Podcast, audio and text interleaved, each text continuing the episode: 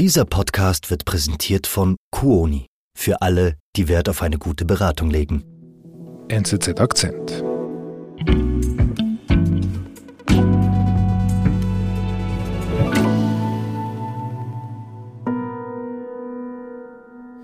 Es ist der 2. März 2017, mitten in der Nacht, irgendwo im Kanton Aargau, das ist zwischen Zürich und Basel, und da gehen sieben Jugendliche auf ein altes Fabrikgebäude zu. Mhm. Kein schönes Gebäude, eingeschlagene Fenster, offene Türen, zum Teil fehlen die Fenster ganz. Und die Jugendlichen, die haben auch keine guten Absichten, die steigen dort nämlich ein und dort drinnen, dort klauen sie Medikamente. Es ist nämlich die Fabrik eines Medikamentenherstellers und dort drin, dort liegen alle möglichen Dinge herum, offene Fässer, Medikamentenflaschen und sie nehmen dort eine Kartonschachtel mit, mit Medikamenten drin, gehen wieder hinaus und, wie es ihr Pech will, laufen gleich einer Polizeipatrouille über den Weg. Okay, kann ja mal passieren. Das kann passieren, ist ein Pech für die Einbrecher, aber was nicht so häufig passiert, ist, dass dieser kleine und eigentlich banale Einbruch für tausende suchtkranke Menschen in der Schweiz zu einem riesigen, riesigen Problem wird. Der Einbruch löst nämlich eine Kettenreaktion aus, eine Kettenreaktion, die so nie hätte passieren, die nie solche Folgen hätte haben dürfen. In der Schweiz droht ein Engpass an Methadonpillen. Davon wären 9000 Süchtige betroffen. Eine davon ist Rosa. Giorgio Scherer erzählt ihre Geschichte.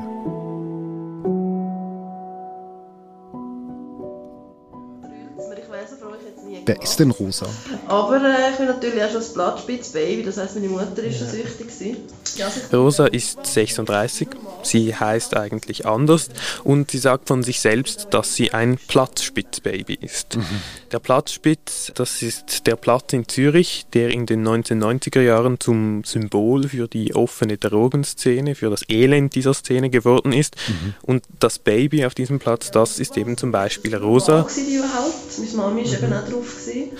Rosa ist das Kind einer heroinsüchtigen Mutter. Sie wächst zwischen gebrauchten Nadeln und, und hilfloser Liebe auf. Sie hat mir von dieser Zeit erzählt. Sie hat mir gesagt, als sie eine Jugendliche ist, rutscht sie schließlich selbst in die Drogenszene. Mhm. Ecstasy-Pillen, Amphetamin, Kokain. Sie kifft, sie nimmt Ecstasy, Amphetamine mhm. und schließlich eben auch harte Drogen, Heroin. Ich war ganz tief unten, also auf der Straße Geld, kein Essen, musst dich verkaufen, musst schauen, wie du Geld Und schon mit 14 Jahren ist Rosa obdachlos, sie prostituiert sich, hat Epilepsie, bekommt Hepatitis, versucht schließlich auch, sich das Leben zu nehmen. Hm. Dann habe ich mich versucht umzubringen, es hat nicht geklappt. Also wirklich ein Leben, das man wirklich niemandem wünscht. Nein, das war eine extrem harte Zeit für sie. Sie war ganz unten. Sie hat gesagt, ein Jahr auf der Straße, das fühlt sich an wie zehn Jahre. Auf der Straße sind wie zehn, du hast so viel Drama. Und sie hat gesagt, dass, weil sie immer nach dem nächsten High, nach dem nächsten Heroinschuss gesucht hat, sind ihre Erinnerungen unscharf. Aber eines weiß sie noch, nämlich, dass sie irgendwann so an einem Tiefpunkt war, dass sie einfach dachte, ich muss aus dem raus, ich, das kann so nicht mehr weitergehen. Prozess und dann habe ich gemerkt, ich muss etwas ändern. Und was macht sie dann? Dann, das ist eben mit 17, sie ist 17, sie merkt, ich, ich, muss dem, ich muss da ausbrechen. Dann hat sie eben Glück, sie hört in Zürich von einer Abgabestelle, die den Süchtigen einen Ersatzstoff für die Drogen gibt. Und dieser Ersatzstoff heißt Methadon konsumieren und wir haben dann die Leute auf der Straße gesagt, es gibt ein Programm. Mhm. Und die Abgabestelle, die wird von engagierten Ärzten geführt und dann geht eben Rosa zu dieser Abgabestelle und holt sich dort Methadon und hofft so quasi aus dieser illegalen Drogenszene zu entkommen. Mhm. Was ist denn Methadon? Methadon, das ist eben ein Ersatzstoff, den man nehmen kann, wenn man drogensüchtig ist. Es wird meistens in Pillenform genommen. Es gibt einem anders als das Heroin keinen Kick, kein mhm. High, wenn man Methadon nimmt, aber es nimmt einem den Schmerz des Entzugs, es nimmt einem die Entzugserscheinungen. Und das ist eben zentral. Und deshalb wurde das Methadon in den 1990er Jahren breit eingesetzt in der Schweiz, aber auch darüber hinaus als Mittel, um den Süchtigen quasi den Ausstieg aus der Drogenszene, aber vor allem auch den Ausstieg aus dem illegalen Beschaffen der Drogen, aus dieser kriminellen Szene der Beschaffungskriminalität zu ermöglichen. Wirklich verschiedene Möglichkeiten und bist geschützt, es ist sauber. Und Rosa, die macht da jetzt mit. Also sie entdeckt das, sie sieht, man kann dieses Methadon erhalten und da steigt sie jetzt ein. Genau, während acht Jahren nimmt Rosa Methadon und versucht vom Heroin wegzukommen, aber während acht Jahren schafft sie das nur so halb. Immer wieder nimmt sie auch Heroin, mal Methadon, mal Heroin, mal beides. Etwa acht Jahre gebraucht, ähm, bis ich dann langsam rausgekommen bin aus der Sucht, also aus dem. Und irgendwann schafft sie dann den Sprung, dass sie wirklich nur noch Methadon nimmt, dass sie vom Heroin wegkommt, von der Drogenszene, von den, den Menschen dort, von denen sie heute noch sagt, diese Menschen, diese Szene, die sind immer noch ein Teil von mir, aber ich muss mich von denen lösen. Wann war das? Das war vor etwa zehn Jahren. Da hat Rosa wirklich diesen Sprung geschafft, diesen Sprung zum Methadon. Und heute hat Rosa ein ganz normales, geregeltes Leben. Sie hat eine Wohnung, sie hat einen Job, der sie erfüllt, sie hat einen Hund. Ich habe eine tolle Wohnung, einen Hund, äh, meine Kunst, mit, mit Leben und bin eigentlich happy. Sie hat auch aufgehört zu trinken oder zu rauchen und sie hat mir gesagt, ich bin heute happy. Aber sie nimmt Methadon. Sie nimmt Methadon und dieses Methadon ermöglicht ihr eben dieses normale Leben. ist ein Medikament, das das Leben lebenswert macht. Sie sagt auch selbst, ohne das Methadon hätte ich kein lebenswertes, kein normales Leben. Und damit steht sie eben für viele Süchtige in der Schweiz, für gut 9000 Süchtige, suchtkranke Menschen, die eben Methadon nehmen. Die offene Drogenszene in der Schweiz, die es in den 1990er Jahren gab, vor allem in Zürich, die ist heute verschwunden. Viele Süchtige haben ihre Suchterkrankung im Griff, eben unter anderem dank Methadon und dank anderen ähnlichen Ersatzstoffen. Darum sind die so wichtig. Es ist eigentlich eine große Erfolgsgeschichte, die Geschichte dieser legalisierten Abgabe von Ersatzstoffen oder sogar von Suchtmitteln zum Teil. Und wenn es aber legal ist, also wie kommt sie denn überhaupt an diese Pillen ran? Das kann man sich ganz banal vorstellen. Rosa geht zu einer Abgabestelle in der Nähe des Zürcher Hauptbahnhofs. Äh, Dort geht sie hinein und es ist ein bisschen wie in einer Post dort. Es hat einen hellen Eingangsbereich, man muss ein Nümmerchen ziehen und geht dann an einen Schalter. Dort sitzen Pflegerinnen. Diese Pflegerinnen, die sehen dann auf dem Computerbildschirm, wen habe ich da vor mir, wie viel darf diese Person beziehen, kommt sie einmal am Tag oder kommt sie einmal in der Woche oder wie im Fall von Rosa einmal im Monat. Dann geben sie ihr die Dosis, die sie mitnehmen darf und die erste Tablette, die muss man immer vor der Pflegerin selbst schlucken, um sicher Aha. zu gehen, da werden keine Tabletten geklaut. Okay. Und sie nimmt wie viel? Rosa nimmt zwei Pillen pro Tag und jeden Tag werden in dieser Abgabestelle insgesamt Tausende von Pillen an Süchtige verteilt. Und diese Pillen kommen eben aus der Fabrik, von der wir am Anfang gesprochen haben, der Fabrik im Kanton Aargau, der Amino AG. Aha. Und das ist ja die Fabrik, in der ja eingebrochen wurde. Genau, dort sind vor sechs Jahren die Jugendlichen eingebrochen. Und dann wurden sie auf frischer Tat ertappt, wie wir schon gehört haben. Und die Polizei hat nachher die Einbrecher festgenommen und weil sie die eben mit diesen Kisten mit ungesicherten Medikamenten erwischt hat, hat sie sich natürlich diese Fabrik etwas genauer angeschaut. Und sie hat gemerkt, dieses Fabrikgebäude, wo eingebrochen wurde, und ein anderes in der Nähe, die waren völlig ungesichert. Da gab es zum Teil keine Türen oder sie waren geöffnet, keine Fenster, Flaschen mit Chemikalien, Fässer, unbeschriftete standen einfach herum, auch Morphium stand einfach herum, zugänglich, natürlich ein sehr potentes Medikament. Also hochproblematisch, das geht gar nicht so. Genau, und darauf reagieren auch die Behörden. Sie wollen die Fab- Fabrik schließen, sie sistieren ihre Betriebsbewilligung, sie finden die Lagerung ist hochproblematisch und dann beginnt ein juristisches Hickhack mit den Behörden. Also Swissmedic, die Heilmittelbehörde, die will diese Betriebsbewilligung sistieren, dieses Aargauer Medikamentenherstellers, der wehrt sich dagegen durch alle Gerichtsinstanzen und während dieser Prozess läuft, läuft eben auch die Produktion weiter. Also werden weiter Methadon-Tabletten hergestellt. Das sind also immer noch die Jahre 2018, 19. Genau, das läuft weiter und weiter bis im Herbst 2022.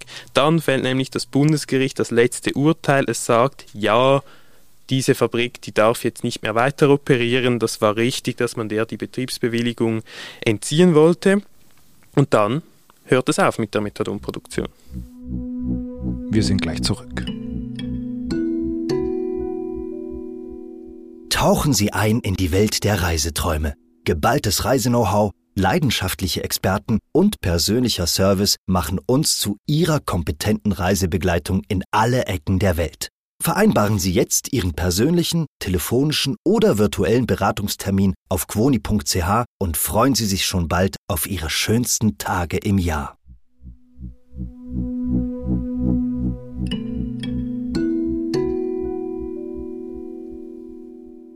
Also, das höchste Schweizer Gericht, das Bundesgericht, fällt ein Urteil. Die Aargauer Fabrik wird geschlossen. Was heißt denn das jetzt? die dürfen jetzt nicht mehr weiter produzieren. Und das ist wirklich gravierend, das ist krass für die suchtkranken Menschen wie Rosa, weil die brauchen diese Medikamente, die aus dieser Fabrik kommen. Weil, wie du vorher gesagt hast, es ist die einzige Fabrik in der Schweiz, die Methadon herstellt.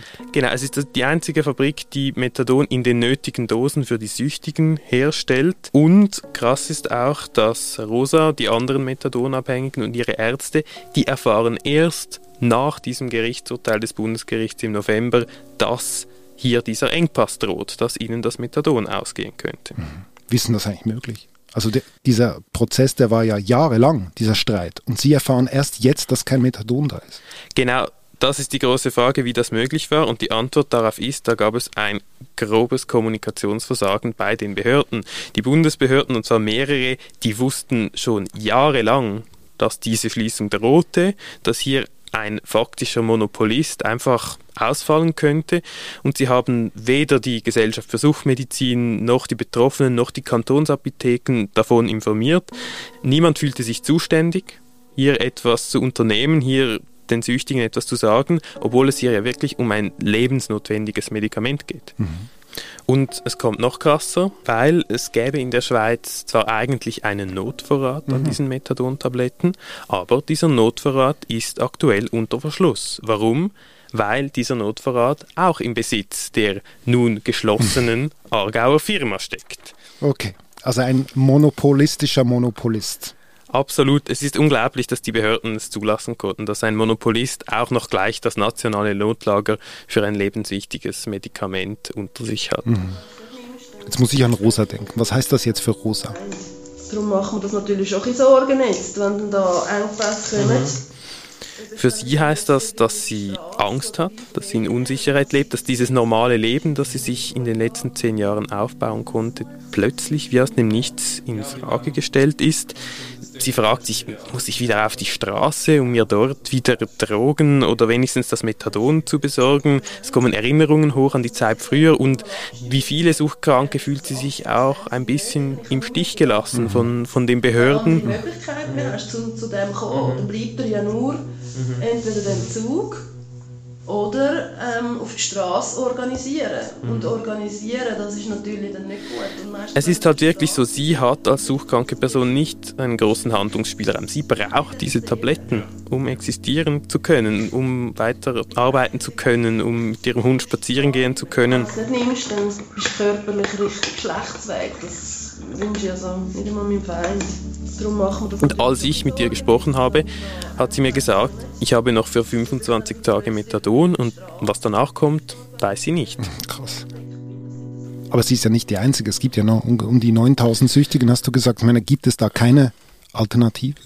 Alternativen zu finden ist sehr schwierig. Natürlich gibt es andere Ersatzprodukte, zum Beispiel äh, medizinisches Heroin, aber darauf umzustellen ist für Süchtige extrem schwierig und es besteht die Gefahr, dass sie die Suchtherapie ganz abbrechen.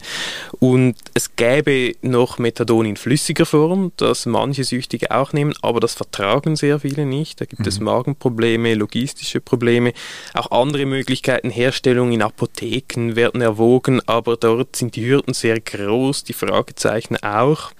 Was es vielleicht geben könnte, wäre, dass man Methadontabletten, die benötigten, importieren würde. Aber da gibt es auch eine große Hürde, nämlich bräuchte es da noch eine Zulassung, auch durch die Bundesbehörden, und die kann je nachdem fast zwei Jahre dauern.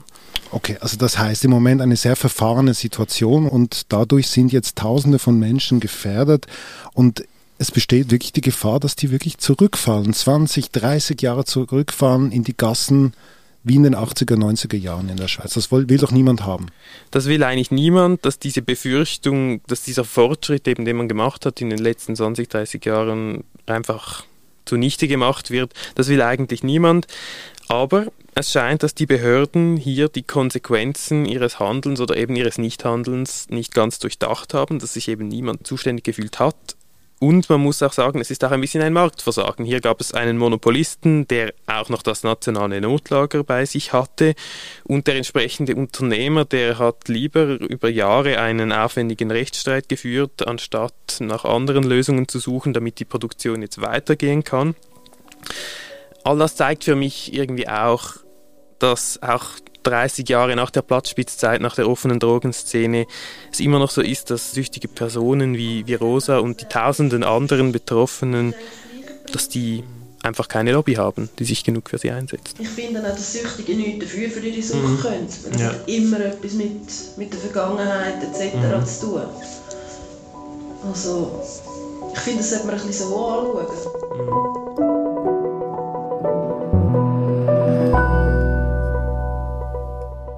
Lieber Jojo, vielen Dank. Danke.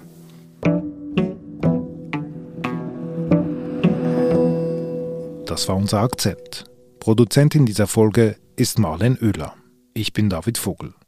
Wenn du tiefer eintauchen möchtest in die wichtigsten Themen unserer Zeit, dann hol dir dein NZZ-Probeabo für drei Monate zum Preis von einem. Jetzt unter nzz.ch/akzentabo. Bis bald.